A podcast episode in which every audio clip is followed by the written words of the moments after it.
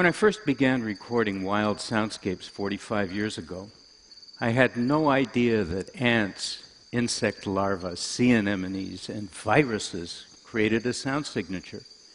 But they do. And so does every wild habitat on the planet, like the Amazon rainforest you're hearing behind me. In fact, temperate and tropical rainforests each produce a vibrant animal orchestra, that instantaneous and organized expression of insects, reptiles, amphibians, birds, and mammals. And every soundscape that springs from a wild habitat generates its own unique signature, one that contains incredible amounts of information. And it's some of that information I want to share with you today. The soundscape is made up of three basic sources. The first is the geophony, or the non biological sounds that occur in any given habitat, like wind in the trees, water in a stream, waves at the ocean shore, movement of the earth. The second of these is the biophony. And the biophony is all of the sound that's generated by organisms in a given habitat at one time and in one place. And the third is all of the sound that we humans generate that's called anthrophony. Some of it is controlled, like music or theater, but most of it is chaotic and incoherent, which some of us refer to as noise. There was a time when I considered wild soundscapes to be a worthless artifact. They were just there, but they had no significance. Well, I was wrong. What I learned from these encounters was that careful listening gives us incredibly valuable tools by which to evaluate the health of a habitat across the entire spectrum of life. When I began recording in the late 60s, the typical methods of recording were limited to the fragmented capture of individual species like birds, uh, mostly in the beginning, but later animals like um, mammals and, uh, and amphibians. To me, this was a little like trying to understand the magnificence of Beethoven's Fifth Symphony by abstracting the sound of a single violin player out of the context of the orchestra and hearing just that one part. Fortunately, more and more institutions are implementing the more holistic models that I and a few of my colleagues have introduced to the field of soundscape ecology. When I began recording for over four decades ago, I could record for 10 hours and capture one hour of usable material, good enough for an album or a film soundtrack or a museum installation. Now, because of global warming, resource extraction, and human noise, among many other factors, it can take up to a thousand hours or more to capture the same thing. Fully 50% of my archive comes from habitats so radically altered that they're either altogether silent or can no longer be heard in any of their original form. The usual methods of evaluating a habitat have been done by visually counting the numbers of species and the numbers of individuals within each species in a given area. However, by comparing data that ties together both density and diversity from what we hear, I'm able to arrive at much more precise fitness outcomes. And I want to show you some examples that typify the possibilities unlocked by diving into this universe. This is Lincoln Meadow. Lincoln Meadow is a three and a half hour drive east of San Francisco in the Sierra Nevada mountains at about 2,000 meters altitude, and I've been recording there for many years. In 1988, a logging company convinced local residents that there'd be absolutely no environmental impact from a new method they were trying called selective logging, taking out a tree here and there rather than clear cutting a whole area. With permission granted to record both before and after the operation, I set up my gear and captured a large number of dawn choruses to very strict protocol and calibrated recordings because I wanted a really good baseline. This is an example of a spectrogram. A spectrogram is a graphic illustration of sound with time from left to right across the page, 15 seconds in this case is represented, and frequency from the bottom of the page to the top, lowest to highest. And you can see that the signature of a stream is represented here in the bottom third or half of the page, while birds that were once in that meadow are represented in the signature across the top. There are a lot of them. And here's Lincoln Meadow before selective logging.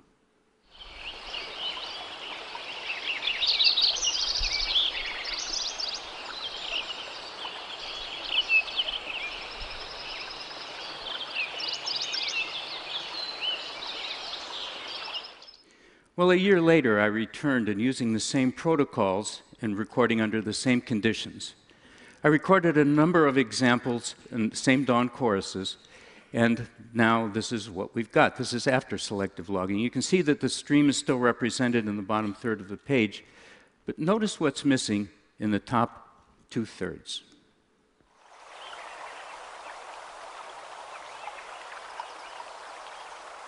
And coming up is the sound of a woodpecker.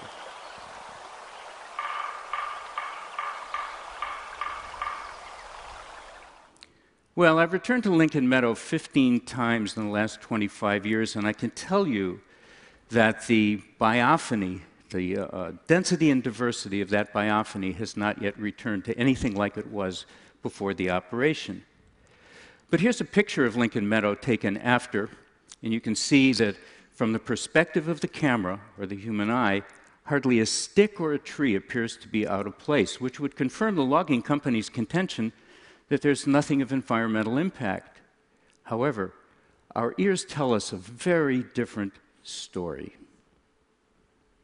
Young students are always asking me what these animals are saying, and really, I've got no idea. But I can, but I, can tell you uh, that they do express themselves. Whether or not we understand it is a different story. I was walking along the shore in Alaska, and I came across this tide pool filled with a colony of sea anemones, these wonderful eating machines, relatives of coral and jellyfish. And curious to see if any of them made any noise, I dropped a hydrophone, an underwater microphone covered in rubber, down the mouth part, and immediately the critter began to absorb the microphone into its belly, and the tentacles were searching out the surface for something of nutritional value, the static like sounds that are very low that you're going to hear right now.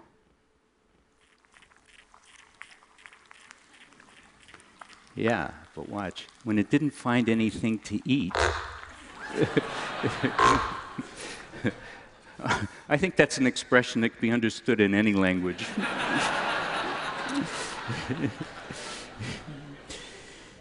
At the end of its breeding cycle, the Great Basin spadefoot toad digs itself down about a meter under the hardpan desert soil of the American West, where it can stay for many seasons until conditions are just right for it to emerge again. And when there's enough moisture in the soil in the spring, the frogs will dig themselves to the surface and gather around these large uh, vernal pools in, in great numbers.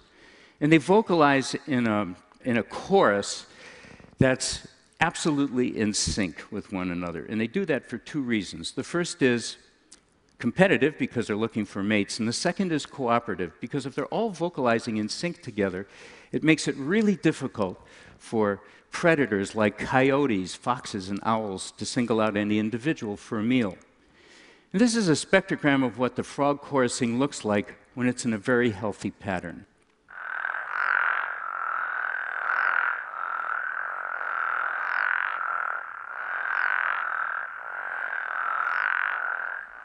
Mono Lake is just to the east of Yosemite National Park in California. And it's a favorite habitat of these toads, and it's also favored by US Navy jet pilots who train in their fighters, flying them at speeds exceeding 1,100 kilometers an hour and altitudes only a couple of hundred meters above ground level of the Mono Basin. Very fast, very low, and so loud that the anthrophony, the human noise, even though it's six and a half kilometers from the frog pond you just heard a second ago, it masked the sound of the chorusing toads. And you can see in this spectrogram that all of the energy that was once in the first spectrogram is gone in the top end of the spectrogram, and that there's breaks in the chorusing at two and a half, four and a half, and six and a half seconds. And then the sound of the jet, the signature, is in yellow at the very bottom of the page.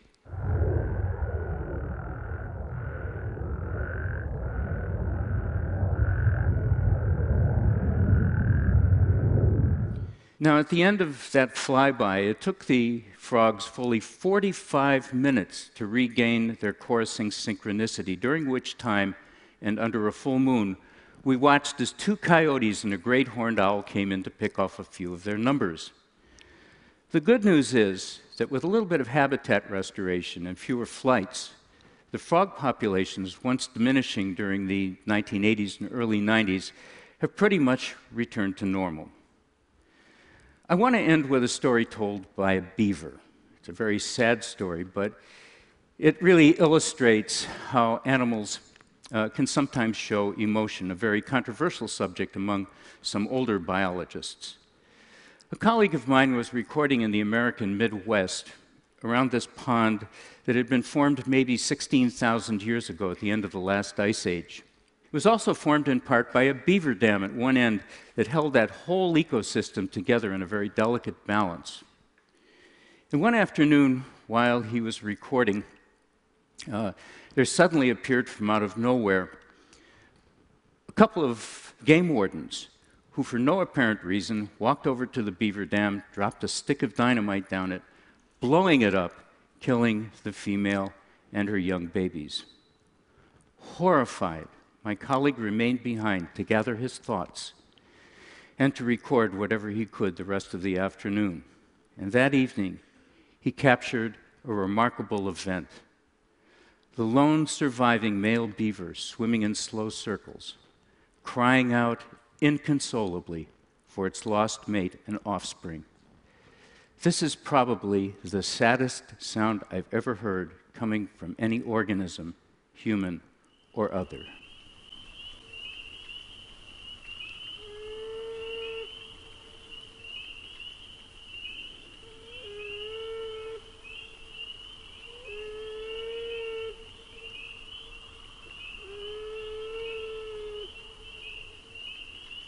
Yeah, well, there are many facets to soundscapes, among them the ways in which animals taught us to dance and sing, which I'll save for another time.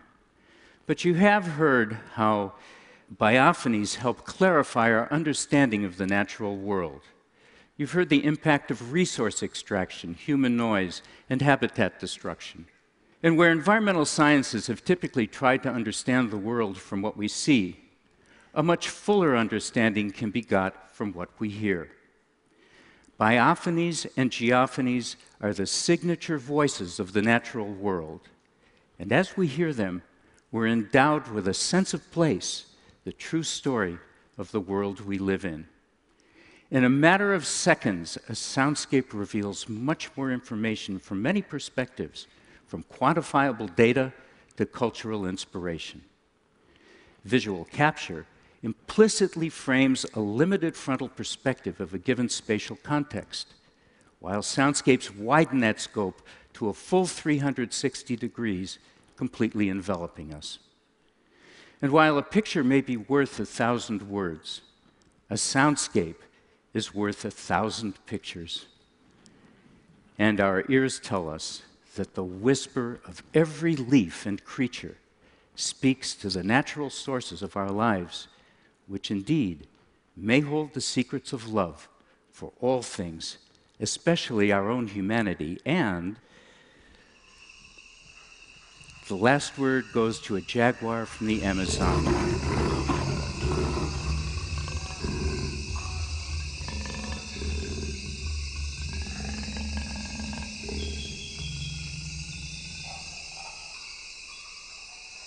Thank you for listening.